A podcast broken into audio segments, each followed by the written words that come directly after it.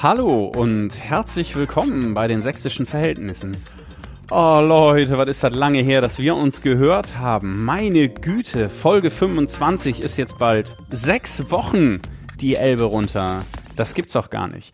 Jetzt bin ich wieder da. Es waren Februarferien in Sachsen. Winter, Skifahren, Zeug machen. Ähm, ich war mit 100 Jugendlichen in einem Israel-Zeltcamp und das hat krass Kräfte gebunden und Zeit gebraucht und jetzt ähm, bin ich aber wieder am Start und die Sendungsplanung für die nächsten Monate steht.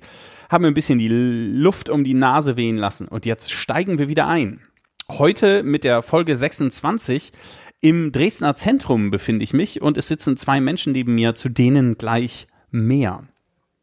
Aber als erstes gehen Props raus an Mira Körlin, die ist für die Öffentlichkeitsarbeit der Dresdner Kirchenbezirke zuständig und sitzt direkt neben der Kreuzkirche im Haus an der Kreuzkirche und hat uns freundlicherweise ihr Büro für diese Aufzeichnung zur Verfügung gestellt und hier liegt ein lieber Gruß, den könnt ihr euch bei Instagram angucken.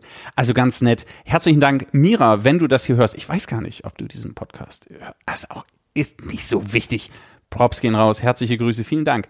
Wir sitzen in Ihrem Büro, klassisch eingerichtet, äh, irgendwas zwischen Bürgerhell, ähm, Buche Mitteldunkel und graue Büroschränke. Funktionales Gebäude eben, aber ein paar hübsche Bilder an der Wand. Das äh, macht's ganz nett hier in der Ecke zu sitzen.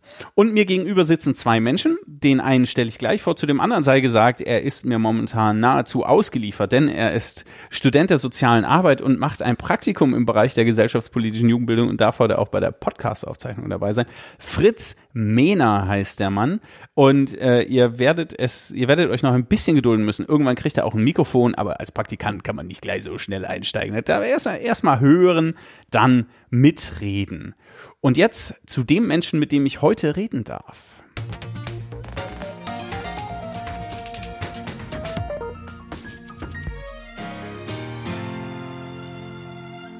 Dinge, die Sie noch nicht über Wolf Georg Winkler gewusst haben. Wolf Georg Winkler ist im Mai 1989 in Dresden geboren.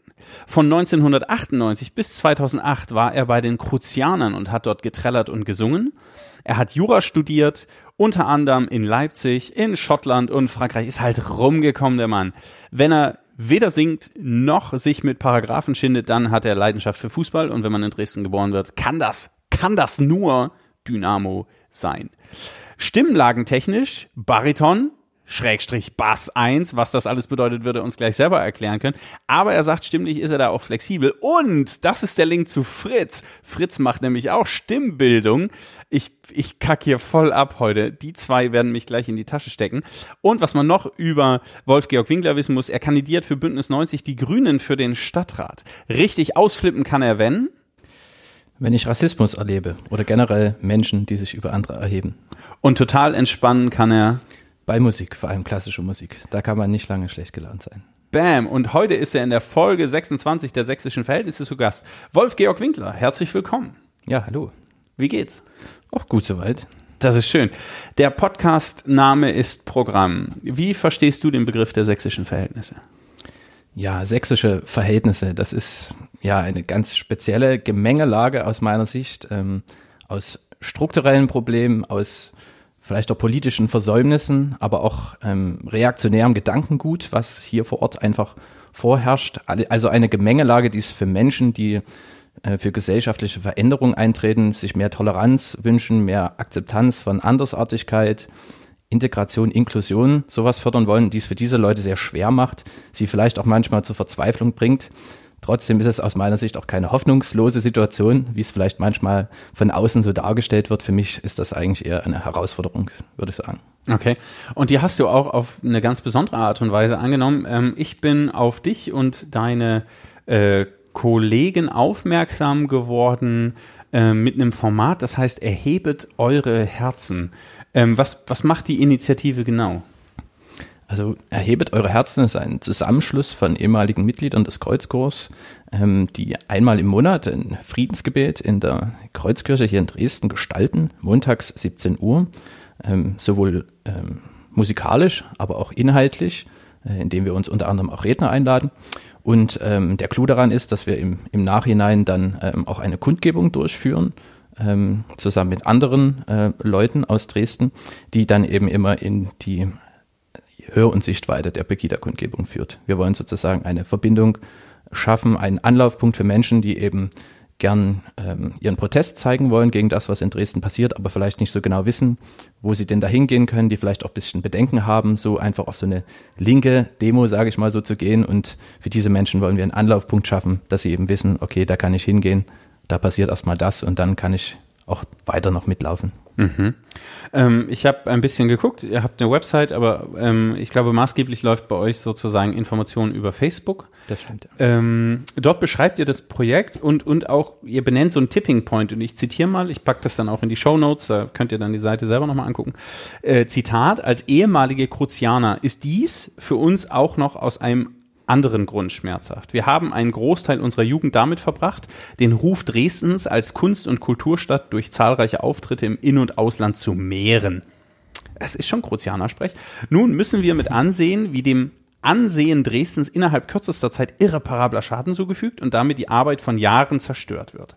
Wenn ehemalige Kruzianer dann auch noch für ihre Mitwirkung in einem Gottesdienst angefeindet werden, ist für uns der Punkt erreicht, an dem wir nicht länger schweigen wollen. Was zum Geier ist passiert? Ja, da muss ich mal vielleicht ein bisschen weiter ausholen, denn ähm, diesen Abschnitt, den du jetzt äh, vorgelesen hast, der kann vielleicht auch ein bisschen missverstanden werden. Ich muss da noch zwei Punkte klarstellen. Also zum einen ähm, stört uns Pegida natürlich nicht nur deswegen, weil es im Ansehen der Stadt Dresden schadet, sondern mich stört es einfach auch generell, wenn Rassismus und rechte Hetze verbreitet wird in meiner Heimatstadt. Und zum anderen ähm, interessieren wir uns auch nicht erst oder engagieren wir uns auch nicht erst seit 2016 gegen Pegida oder uns stört das nicht erst seit 2016, sondern mich hat das auch von Anfang an gestört.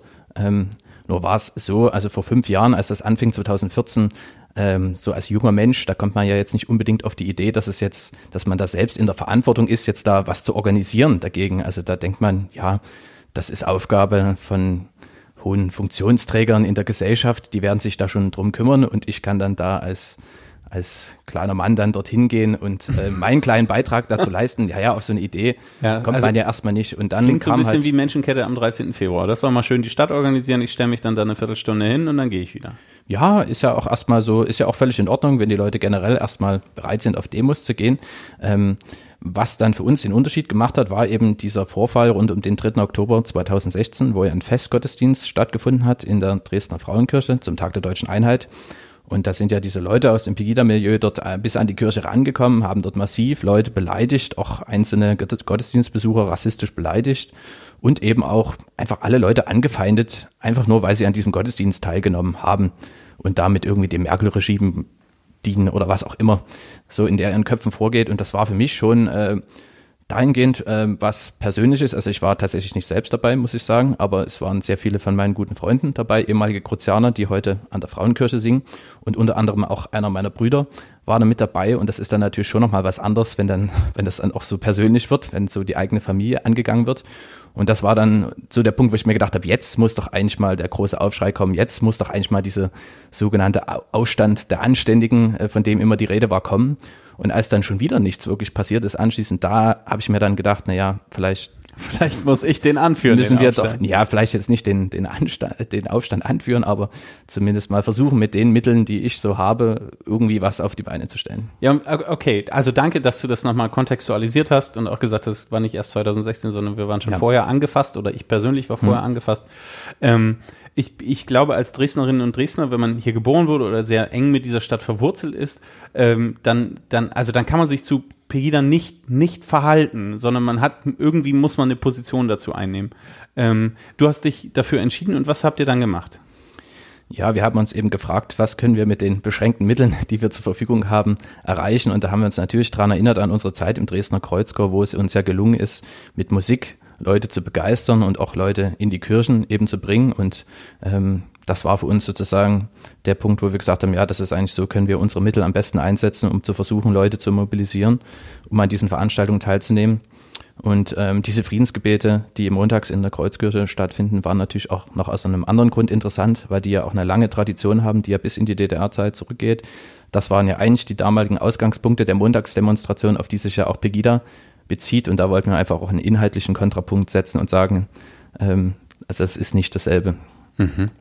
Ähm, jetzt gab es in der, in der, in Anführungszeichen schon vergleichsweise langen Geschichte von Pegida ähm, verschiedene Initiativen in Dresden, die sich zum einen gegen Pegida, aber zum anderen auch ähm, äh, gegen Hass und Ausgrenzung, der dort ja mitschwingt, ähm, äh, gewährt haben. Was, was unterscheidet eure Initiative, Erhebet eure Herzen, ähm, äh, von, von anderen Initiativen in Dresden? Was denkst du? Man hätte sich ja auch zusammenschließen können.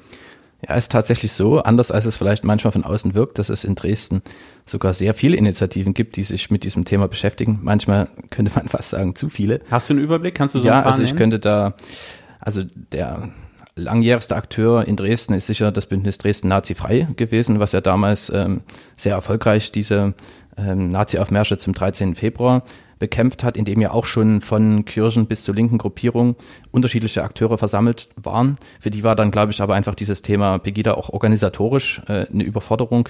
Dann haben sich nach und nach andere Bündnisse gegründet. Es gibt das Bündnis Herz statt Hetze, zu dem wir auch dazugehören, was aber eigentlich auch kein wirkliches Bündnis ist, sondern eher so ein Zusammenschluss von Einzelpersonen, die versuchen wenigstens einmal im Jahr zu diesem Pegida-Geburtstag, sage ich mal so, eine große Gegendemo zu starten. Dann ist ja Ende 2016 mit viel öffentlichen ähm, Aufruhr äh, das Bündnis äh, Dresden Respekt ins Leben gerufen worden, in dem auch sehr viele gesellschaftliche Akteure versammelt ähm, sind, ähm, von dem man aber aus meiner Sicht leider mittlerweile auch nicht mehr so viel hört. Und ähm, ja, da gibt's noch viele andere. Jetzt hat sich ganz neu gegründet ein Bündnis Weltoffenes Dresden, WUD, in dem eher Kulturinstitutionen, äh, vor allem die, das Staatsschauspiel dort äh, aktiv sind. Und dann gibt's ja auch noch äh, Dresden für alle, in dem auch irgendwie über 100 Vereine und Initiativen ähm, versammelt sind. Also eigentlich eine, eine Vielzahl von, von Organisationen, die sich mit dem Thema auseinandersetzen. Und ich persönlich finde manchmal vielleicht, ähm, ja, ist das auch so ein, so ein typisches Dresdner Ding so mit der Residenzstadt, dass man so versucht, äh, Gegenprotest von oben herab zu organisieren. Und ähm, ja, das funktioniert dann aus meiner Sicht in der Praxis nicht immer so gut, denn wenn man dann erstmal so viele Leute versammelt hat in so einem Bündnis, dann braucht auch der Entscheidungsfindungsprozess sehr lange. Da sitzen dann halt sehr viele Leute in diesem Plenumssitzungen mhm. äh, und bis man sich dann mal darauf geeinigt hat, was man denn jetzt machen könnte und wann, dann ist schon wieder ein halbes Jahr rum und dann bleibt es oft leider so bei ein, zwei Aktionen im Jahr und wir verfolgen da halt einen völlig anderen Ansatz, sage ich mal so. Also wir sind ja ganz normale Leute, ganz normale Bürger. Das sind die anderen wahrscheinlich auch, ja, oder? Ja, aber wir, wir haben jetzt keinen, nicht diesen, äh, diesen organisatorischen Hintergrund, diese ganzen okay. Initiativen und ähm, diese ganzen gesellschaftlichen Akteure, die hinter uns stehen. Wir versuchen einfach nur mit, mit beschränkten Mitteln ein Angebot zu schaffen, das die Leute eben nutzen können.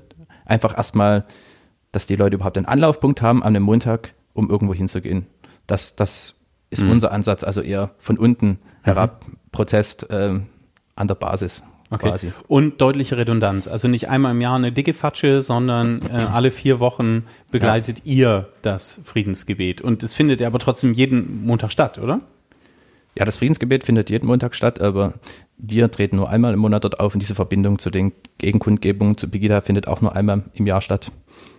Also ich möchte jetzt auch nicht das, den Eindruck erwecken, dass ich die Arbeit dieser anderen Bündnisse nee, in irgendeiner Weise nicht, nee, äh, ich auch nicht, gehört. nicht wertschätze. Ich, ich persönlich freue mich über jede Aktion, äh, die, die von diesen Bündnissen vorgenommen wird.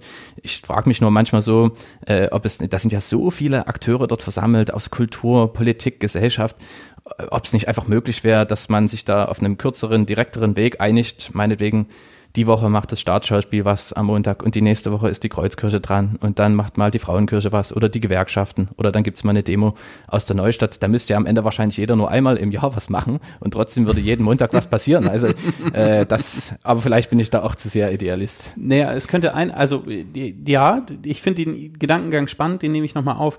Ähm, könnte es nicht auch daran liegen, dass ähm, man sich in einem Bündnis, was möglichst breit aufgestellt ist, ähm, auch nicht ganz so deutlich zeigen muss. Also gerade wenn die, die von dir angesprochenen ähm, Organisationen, ähm, Staatsschauspiel oder auch die Kirchen, ähm, wenn die allzu deutlich als Institution Position beziehen, dann machen sie sich ja auch wesentlich deutlicher angreifbar, als wenn sie in einem breiten Bündnis dabei sind und sagen, wir hören, wir sind halt hier mit dabei und wir supporten das auf unsere Art und Weise, aber wir wollen gar nicht im Rampenlicht stehen. Schwierig. Also da müsste man jetzt sehr unterscheiden, um welche Akteure es geht. Also ich kann jetzt persönlich sagen, jetzt in Bezug auf die Kirche, da hat man natürlich auch mit dem Thema zu tun, wie eindeutig kann sich Kirche in solchen Sachen positionieren. Da haben auch wir festgestellt in den zwei Jahren, dass da sehr viele Leute ein Problem damit haben, sich dort eindeutig zu positionieren, weil, weil die Kirche ja eigentlich den Anspruch hat, nicht gegen Leute zu arbeiten, sondern mit Menschen mhm. zu arbeiten und auf Leute zuzugehen. Und wir dann eben auch immer mit dem, mit dem Argument konfrontiert wurden, ja, wir möchten lieber für etwas sein als gegen etwas, mhm.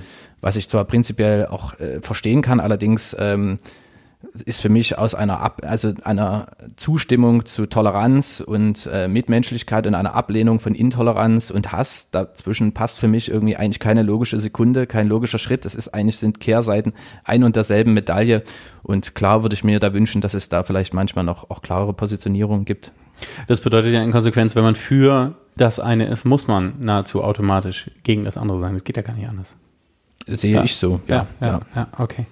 Ähm, wie schätzt du, also ihr begleitet Pegida jetzt schon eine Weile sozusagen, du als, als äh, Dresdner beobachtest das möglicherweise zwischendrin im Studium auch aus der Ferne, wenn du in Leipzig warst oder so. Wie schätzt du Pegida heute ein? Was denkst du, wie ist das? Ihr macht ja auch Proteste in Hör- und Sichtweite, da kriegst du ja möglicherweise was mit. Ähm, ich lese auf der Facebook-Seite, dass ihr ähm, sozusagen auch aktiv gegen ähm, äh, offene Menschenfeindlichkeit oder Holocaust-Leugnerei zum Beispiel am Rande von Pegida vorgeht. Ähm, was ist deine Einschätzung? Wie nimmst du sozusagen dieses, du hast vorhin vom Pegida-Milieu oder dem, Pe dem Pegida nahestehenden Milieu gesprochen. Äh, wie schätzt du das heute ein? Ja, aus meiner Sicht hat Pegida in den vergangenen vier Jahren schon zahlreiche Veränderungen und auch eine Radikalisierung durchlaufen. Also am Anfang ähm, war das ja auch inhaltlich alles noch nicht so klar umrissen, ähm, um was es den Leuten da jetzt eigentlich geht. Und da sind ja die unterschiedlichsten Leute dort mitgelaufen, die sich da zum Teil über die äh, unterschiedlichsten Dinge eigentlich äh, aufgeregt haben.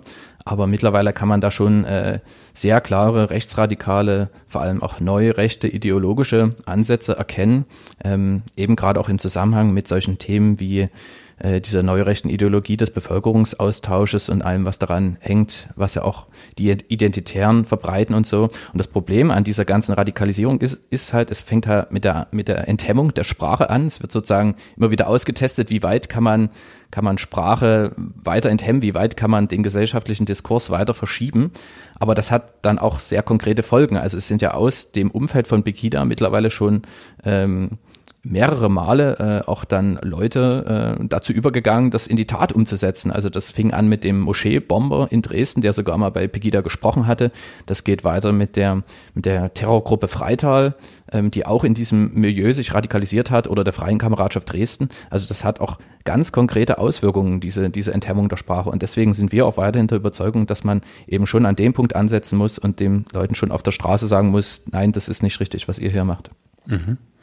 Ähm, ah, das, was Wolf gerade beschrieben hat, packe ich euch auch nochmal in die Show Notes. Also gerade die, die neurechte Theorie des großen Austausches oder die Verschwörungstheorie des großen Austausches.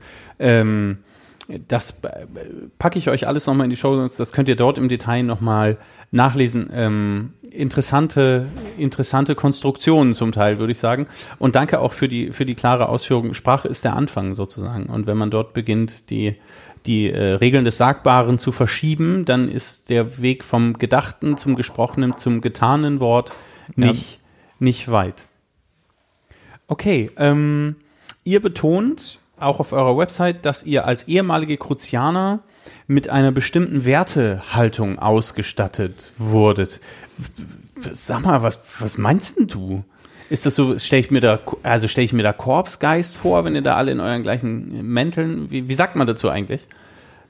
Kittel, Mäntel, Talar, nee. Das wäre die Kutte dann. Kutte? Allerdings wird die nur im, im Gottesdienst getragen. Ja, das mit dieser äh, besonderen Werteprägung, das klingt jetzt vielleicht auch erstmal ein bisschen hochtrabend. Ähm, ach, ach, so. Ja.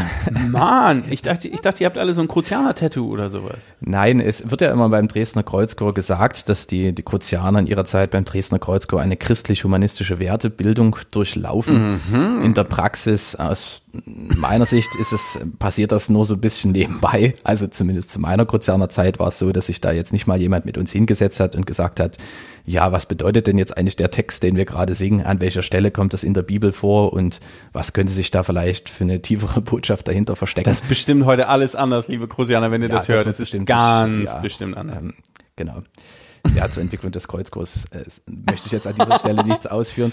Ähm, aber oh, um noch jetzt, auf den Punkt, sensibel, äh, ja. um noch auf den Punkt ähm, zurückzukommen, ähm, trotzdem natürlich durch diese lange Zeit im Dresdner Kreuzchor, zehn Jahre sind es ja, ähm, in, äh, beschäftigt man sich ja trotzdem intensiv mit diesen Themen und man ist ja auch oft in der Kirche und dann bleibt ja doch ein bisschen was hängen, so dass man zumindest äh, diese, diese, ähm, diese Moralvorstellungen auch, die dort äh, vermittelt werden, ja schon präsent sind und das war für uns einfach auch der Anknüpfungspunkt, wo wir gesagt haben, naja, wenn wir halt sagen, wir lehnen äh, das, was bei Pegida verbreitet wird, ab, müssen wir schon auch sagen, wofür wir denn sind oder beziehungsweise welche gesellschaftlichen Werte wir denn vertreten.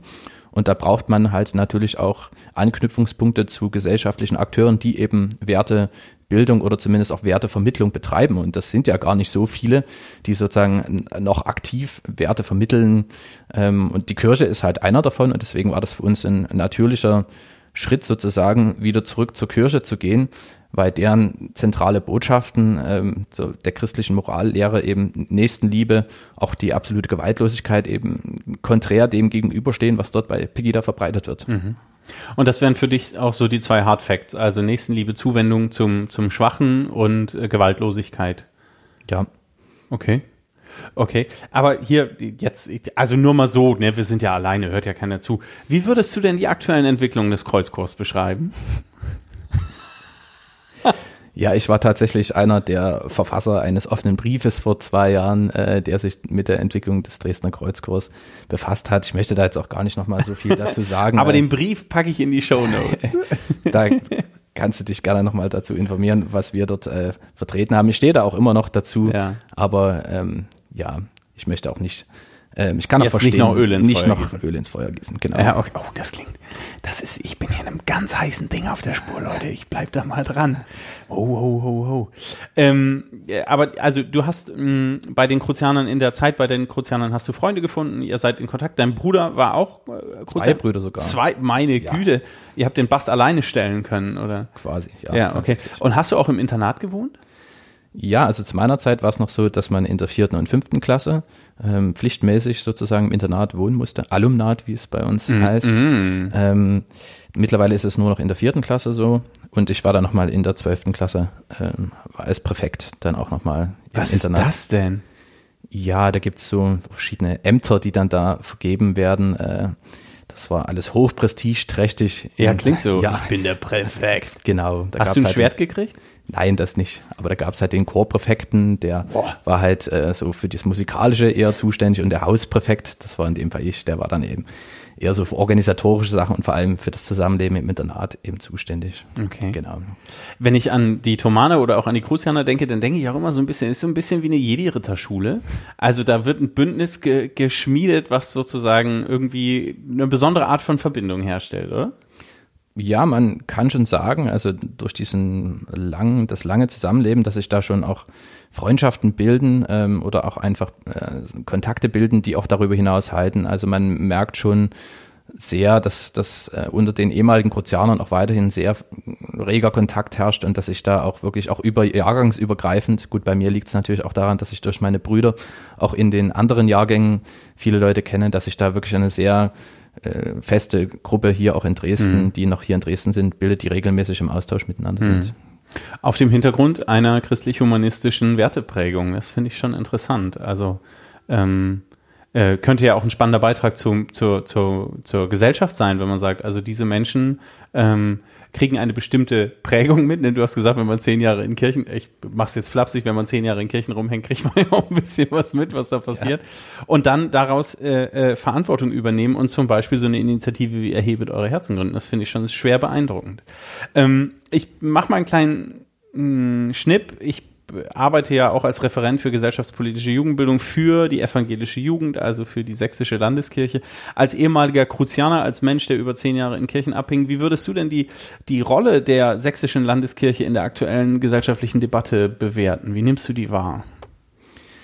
Ja, also ich hatte ja vorhin schon dazu gesagt, dass es ja Kirche immer sehr schwer fällt, ähm, sich da so eindeutig zu positionieren. Deswegen überrascht es mich jetzt auch nicht, dass ich also persönlich jetzt die Landeskirche äh, bei dem Thema jetzt noch nicht so stark wahrgenommen habe. Allerdings gilt aus meiner Sicht auch dort wieder das, was ich zuvor ja auch zu diesen großen Bündnissen gesagt habe, ob da überhaupt die Landeskirche jetzt so der richtige Rahmen ist, um sich mit diesem Thema auseinanderzusetzen, kann man sich auch darüber streiten. Ich bin ja auch immer ein Freund oder ich bin immer der Meinung, dass, dass solche Dinge vor allem vor Ort angegangen werden müssen von den Gemeinden hier vor Ort.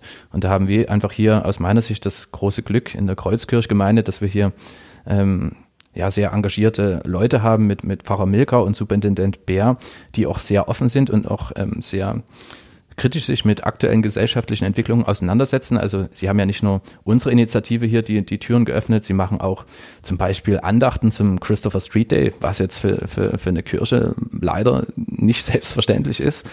Und äh, sie haben auch gerade erst vor zwei Wochen äh, die Türen geöffnet für Fridays for Future, wo hier 500 Leute, 500 Schülerinnen und Schüler in der Kirche saßen, die zuvor noch äh, für die Klimarettung demonstriert haben. Also spannende Sachen und das ist aus meiner Sicht auch sehr wichtig, dass man vor Ort engagierte Leute hat, die sich ähm, mutig äh, mit diesen aktuellen gesellschaftspolitischen Themen auseinandersetzen.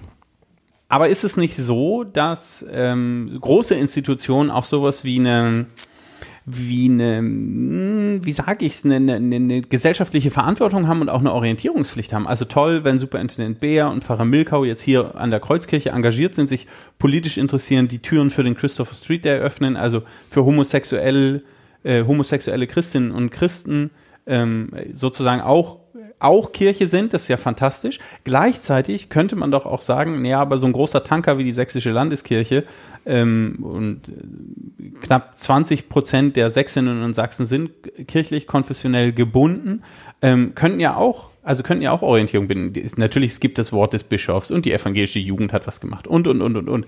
Ähm, aber wie, wie würdest du sagen, sollten sich große Institutionen verhalten? Ja, wir erleben ja gerade eine ganz spannende Debatte auch darum, wie politisch Kirche sein darf im Zusammenhang mit dieser äh, Petition der Evangelischen Kirche Mitteldeutschland zum oh, Thema ja. äh, Tempolimit unter 30 km kann man übrigens immer noch unterzeichnen. Ähm, aha, aha, da hat sich jetzt ja jemand positioniert. Genau. Also ich bin ja auch äh, jemand, der immer meint, äh, Kirche muss auch politisch sein. Wir hatten uns auch in unseren Friedensgebeten, laden wir uns ja regelmäßig auch Leute ein.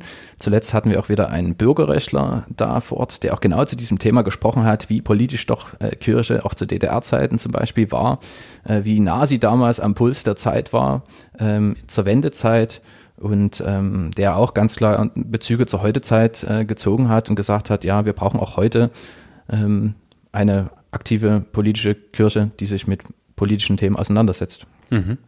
Ähm, die Aktion der, der evangelischen Kirche in Mitteldeutschland, Tempo 130 auf Autobahnen, nicht als Richtgeschwindigkeit, sondern als Höchstgeschwindigkeit, packe ich euch auch nochmal in die Show Notes.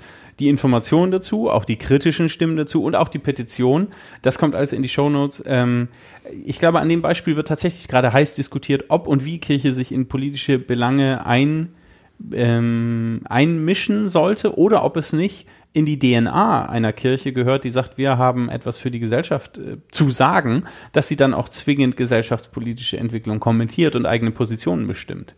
Jetzt in dem Fall der 130 äh, ähm, äh, Höchstgeschwindigkeitskampagne geht es vor allen Dingen um die Fragen der Schöpfungsbewahrung und Schöpfungserhaltung, ähm, die hier die EKM bewogen haben, das nach vorne zu bewegen. Aber das packe ich nochmal in die Shownotes. Guckt nochmal rein.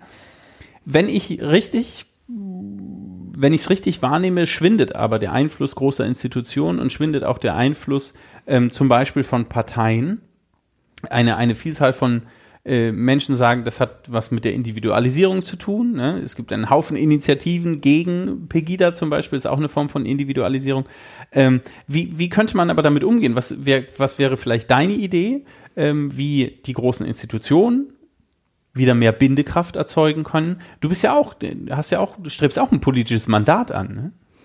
Ja, tatsächlich. Ich bin auch erst seit kurzem sogar Mitglied bei Bündnis 90 Die Grünen und also zumindest bei den Grünen ist es derzeit nicht so, dass die Mitgliederzahlen schrumpfen, aber das ist nochmal ein anderes Thema. Ich verstehe schon, äh, worauf du anspielst, so den, den, den schwindenden Einfluss von diesen klassischen ähm, Akteuren, die eben über, über viele Jahrzehnte hinlang auch den, die, den Wertediskurs äh, geprägt haben. Ja, ist schwierig zu beantworten, diese, diese sehr große gesellschaftspolitische Frage. Ähm, wichtig ist aus meiner Sicht immer, dass man, dass man, dass man an den Themen der Zeit dranbleibt, dass mhm. man sich nicht zu sehr in die innere Emigration zurückzieht und auf, auf, auf äh, Positionen beharrt, sondern sich auch immer wieder regelmäßig kritisch selbst hinterfragt. Das ist ein ganz wichtiger Prozess, den alle Institutionen durchlaufen müssen. Ähm, und dann kann man auch durchaus, dann kann auch Kirche äh, wieder ähm, aktuell gesellschaftspolitisch wirken. Hm. Ich glaube, ein Geheimnis könnte auch sein, das, was, was du beschrieben hast. Ne? Du, du ähm, äh, bist selbst in Anführungszeichen politisiert worden. Ne? Du hast den Eindruck gehabt, es wäre doch mal gut, wenn jemand was organisiert. Dann hat niemand was organisiert und dann warst du selbst herausgefordert, dich mit anderen zusammenzutun und zu sagen, ja gut, ja, dann müssen wir das halt machen. Also vielleicht ist, ist ähm, dieses Jammern über das Schwinden der, der institutionellen Bindekräfte ja, okay, vielleicht muss man das auch einfach leise weinen zur Kenntnis nehmen, dann schüttelt man sich dreimal und dann hofft man darauf, dass das, was euch passiert ist, nämlich, dass ihr selbst sozusagen ähm, Engagement plötzlich einbringt, euch auf das besonnen habt, was ihr einbringen könnt, dass das vielgestaltig wird und vielstimmiger wird. Und ich meine, wir haben mittlerweile auch alle Formen von Partizipation und Beteiligung, die es dafür braucht. Also Online-Petitionen kann man schreiben. Herrn Altmaier kann man über Twitter schreiben und er reagiert und so weiter und so weiter. Also ich glaube, die die Möglichkeit der persönlichen Einflussnahme auf politische oder gesellschaftspolitische Entwicklung war auch noch nie so groß wie heute. Also man hat früher die Institutionen gebraucht, zwingend gebraucht, um eine kritische Masse zu erreichen. Heute ist das so, glaube ich, nicht mehr ganz, nicht mehr ganz entscheidend. Und ich, also ich hätte Lust darin, eher eine Chance zu sehen, anstatt dieses ähm, zu, zu beklagen. Wohl wissend, dass die Institutionen, mit denen ich zusammenarbeite, da noch nicht stehen. Ähm, noch eins zu, zu Erhebet eure Herzen. Ich, wenn ich so die, die Initiativen angucke, die es so gibt, ich, ähm, in und um Dresden, Pulse of Europe oder Herzstadt Hetze und wie sie alle heißen, ähm, dann nehme ich wahr, dass es vielen schwer fällt, den langen Atem zu behalten. Ihr seid jetzt schon eine ganze Weile am Start also wie sieht's da aus? Wie läuft eure, wie läuft eure Arbeitsorganisation im Alltag ab? Alle vier Wochen so ein Friedensgebet auf die Beine zu stellen, stelle ich mir nicht ganz leicht vor. Wie macht ihr das? Wie viele Menschen seid ihr? Braucht ihr noch Leute? Können ehemalige Tumaner bei euch mitmachen? ja, ich habe tatsächlich äh, vor zwei Wochen einen ehemaligen Tomaner, der hier in Dresden wohnt, gefragt, ob er vielleicht auch mit so. singen könnte. Wir sind nämlich tatsächlich nur zwölf Leute, von denen auch nur ja meistens äh, maximal fünf bis sechs, oft auch nur vier Leute äh, wirklich Zeit haben, die sich das einrichten können.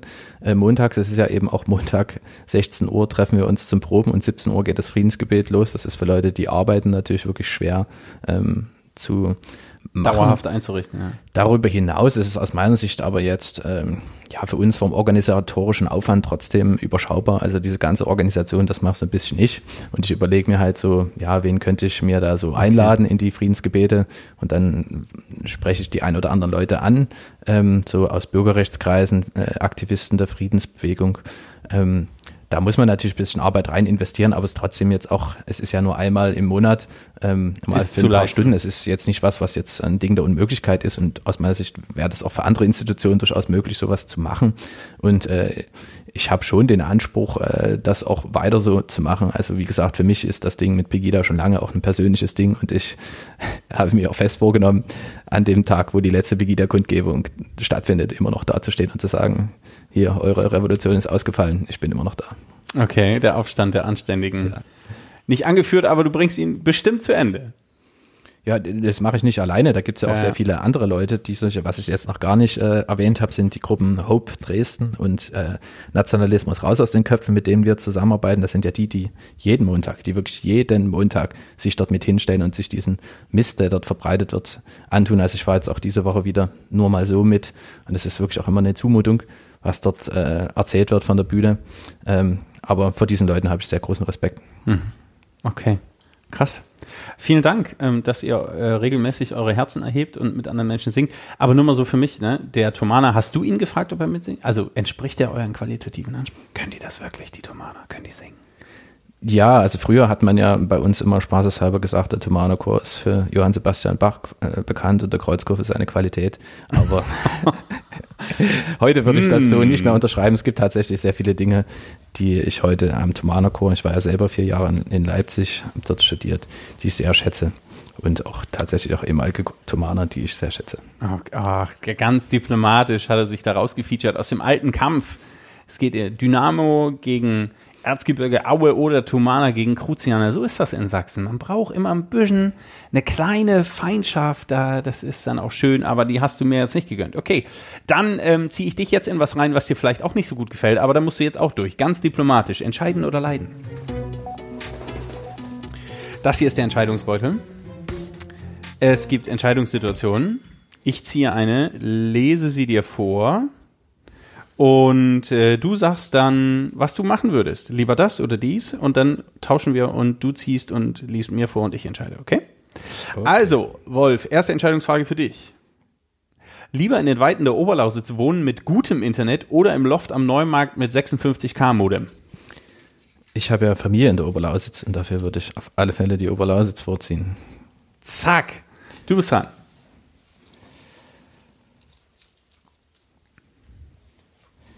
Ja, lieber, lieber Jan, würdest du lieber deinen Schlüssel oder dein Handy verlieren? Ich habe jetzt, ich hatte die Frage schon mal und habe daraufhin meine, meine Haftpflichtversicherung ein bisschen erhöht. Ich, ganz ehrlich, ich will lieber meinen Schlüssel verlieren. Das wäre nicht so schlimm. Da, da ist eh nichts zu holen, das ist nicht so wichtig. So, jetzt. Äh, Wolf, lieber juristischer Berater für einen fragwürdigen Konzern, dafür aber richtig Kohle oder als Berater im Landeskirchenamt für Kirche und Gesellschaft? Tja, die Frage, wie es für mich als Jurist dann nächstes Jahr weitergeht, nach dem zweiten Examen, beschäftigt mich ja schon sehr. Aber ähm, ich würde mich dann auch eher für die zweite Variante entscheiden. Ja, moralisch, Werteorientierung nach vorne geschoben. War jetzt auch nicht wirklich schwer, oder? In so einem Podcast muss man das doch sagen. Ja, eben. Hat er zugegeben. So, du noch einen, ich noch einen. Okay, lieber lebenslang Kleidung tragen, die zwei Nummern zu groß oder zwei Nummern zu klein ist. Was sagt dir das aus? Also, ähm, ich würde, ich würde, ähm, äh, äh, ich bin ja gerade in der Massephase, ne? Also ich bringe mich hier sozusagen mein, mein Beachbody voll in Form. Ich würde natürlich zwei Nummern zu klein nehmen, um den Ansporn zu haben, dass das auch wirklich was wird. Sonst wird das nichts. So, letzte Frage für dich und dann gehen wir raus. Lieber Gedanken lesen können oder unsichtbar sein? Also wenn ich hier durch Dresden laufen würde und von allen Leuten die Gedanken lesen könnte, ich glaube, das wäre eine sehr unangenehme Erfahrung, vor allem am Montagabend, da würde ich dann doch lieber un unsichtbar sein. Und was würdest du dann damit machen, wenn du unsichtbar wärst? Wo würdest du hingehen? Mal zu einem Aue-Spiel? was würdest du machen? Keine Ahnung, ich würde mich wahrscheinlich irgendwo äh, ich würde irgendwo hingehen, wo mich keiner stört. Äh, okay. Also, äh, was würdet ihr machen, wenn ihr unsichtbar wärt? Ähm, das würde mich sehr interessieren. Und ihr könnt entscheiden oder leiden drüben, wenn die Folge online ist. Bei Instagram in der Insta-Story könnt ihr entscheiden oder leiden mitspielen. Probiert's mal aus. Das war Entscheiden oder leiden mit Wolf.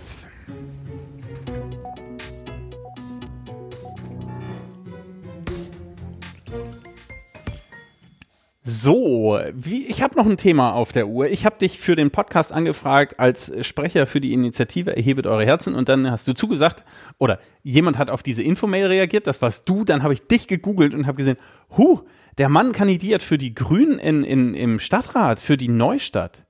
Das ist richtig, ja. Das ist richtig.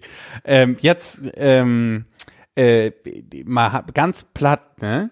Wenn ich dich so anguck und gucke dass du Jura studiert hast, da würde ich dich jetzt spontan eher bei der Jungen Union oder bei den, bei den Jungen, wie heißen die, Freiliberale, Junge Liberale, die Jugendorganisation der FDP parken. Wie kommst du zu den Grünen? Ja, ist ganz witzig, dass du das sagst, denn äh, bei dem Nominierungsparteitag, äh, ich war ja da auch noch relativ neu in der Partei, da hat auch jemand zu mir gesagt, Mensch, du siehst aber echt aus wie einer von den Julis. Ähm, das sind die jungen Liberalen, das Julis. sind die jungen, jungen Liberalen, ja. genau.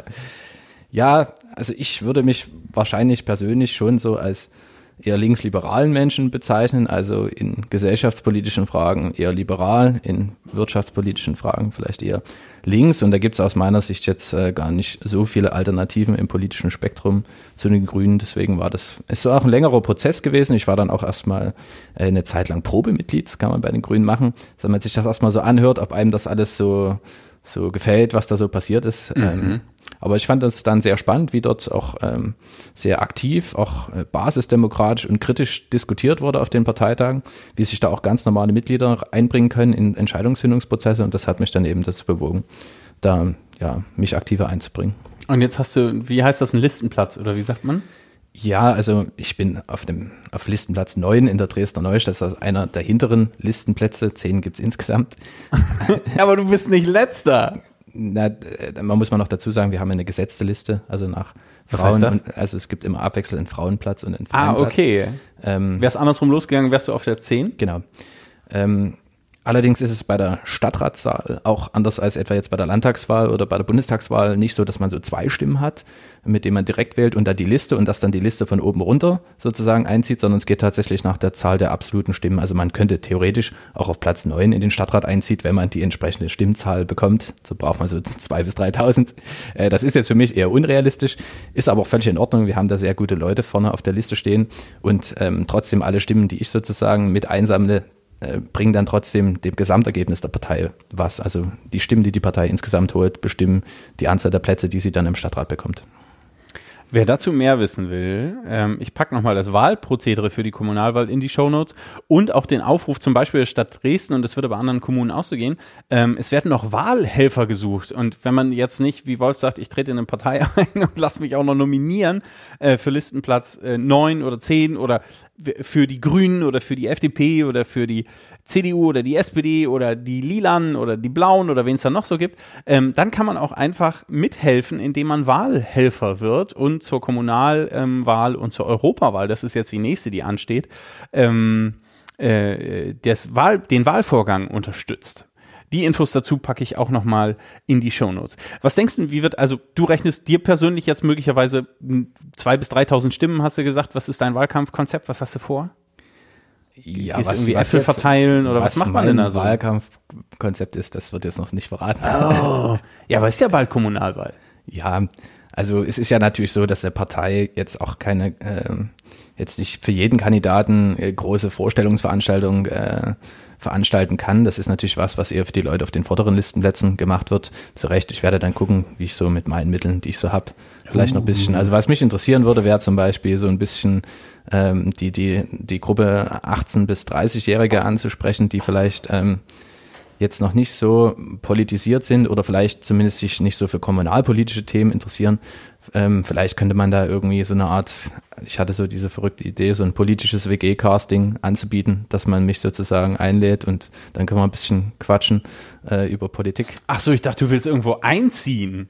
Nee, Dass wir in der Neustadt, die. Gentrifizierung zieht rum und ich brauche ein WG-Zimmer bis zur Wahl. Das ist tatsächlich ein Problem in der Neustadt, die steigenden Siehst du, ich dachte, ich biete dir mal ein politisches Thema der Grünen Ja. auf dem Silbertablett. Ja, vielen Dank dafür. Sehr gerne. Was ist deine Position zur Gentrifizierung? Ja, also man, da gibt's äh, auch keine einfachen Antworten darauf. Also gerade das Thema steigende Mieten, wie kann man dem entgegenwirken? Ähm, habe ich mich jetzt äh, auch schon natürlich im Vorfeld des Wahlkampfs damit beschäftigt. Gibt es unterschiedliche Konzepte, die da verfolgt werden. Die Grünen sind da tatsächlich eher weniger äh, auf die ganz harte Schiene, wir müssen jetzt enteignen äh, und so weiter, sondern eher so, wir, wir wollen den kommunalen Wohnungsbau fördern und darüber eben auch ähm, die sogenannten äh, mietpreisgebundenen Wohnraum erhöhen. Also das, was man traditionell unter Sozialwohnungen versteht, die ja aber nur im sehr geringen ähm, Personenkreis äh, überhaupt zur Verfügung stehen. Und sag ich mal so, die kleineren bis mittleren Einkommen sind ja eigentlich die, die am meisten unter der momentanen Mietpreissteigerung leiden, dass man das weiter öffnet ähm, in, in, in weitere Einkommensschichten. Das Modell ist da ganz klar Wien. Ist natürlich eine sehr linke Herangehensweise, wird auch oft als Sozialismus äh, gebrandmarkt, so von außen. Ähm, ist aber tatsächlich in der Bundesrepublik bis 1990 genauso betrieben worden. Ähm, genau. Das Könnte man, so ein Thema. könnte man wieder beleben. Okay. Könnte man machen. Okay. Ah, hm, hm, hm. Jetzt haben wir Kommunalwahl ähm, und Europawahl und dann haben wir am 1. September Landtagswahl. Was denkst du denn, wie wird's ausgehen? So mal, so mal über einen ganz groben Daumen gepeilt. Es sagt ja noch keiner was. Wahlprogramme liegen noch nicht vor. Prognosen tippeln mal hier Ja, wir haben ja dahin. jetzt äh, die Woche eine sehr spektakuläre Umfrage äh, bekommen zur Landtagswahl, die plötzlich die Grünen äh, auf Platz, also von vorher 9% auf 16 katapultiert hat und jetzt reden schon die ersten davon, dass wir jetzt ähm, den rot- Ministerpräsidenten stellen. dass wir den Ministerpräsidenten Nein! stellen in einem grün-rot-roten Bündnis, oh, Leute. ähm, wo ich mir so sage, ja, also bis dahin wird auch noch viel Wasser die Elbe runterfließen und äh, Ähm, ja, ich bin tatsächlich einer der Verfechter, die sagen, die Parteien sollten lieber erstmal auf ihre eigenen politischen Inhalte setzen und dann wird man nach der Landtagswahl sehen müssen, wie dann die Mehrheitsverhältnisse sind und dann muss man sich halt mit allen demokratischen Parteien in irgendeiner Form auseinandersetzen müssen. Mhm. Mit allen demokratischen Parteien gibt es genau. andere? Ja, also aus meiner Sicht gibt es auch eine Partei, mit der man, mit der mit, mit die Grünen mit Sicherheit keine Koalitionsgespräche führen werden. Ah, okay. Tja, das wird jetzt für immer das Geheimnis von Wolf bleiben, an welche Partei er möglicherweise denkt.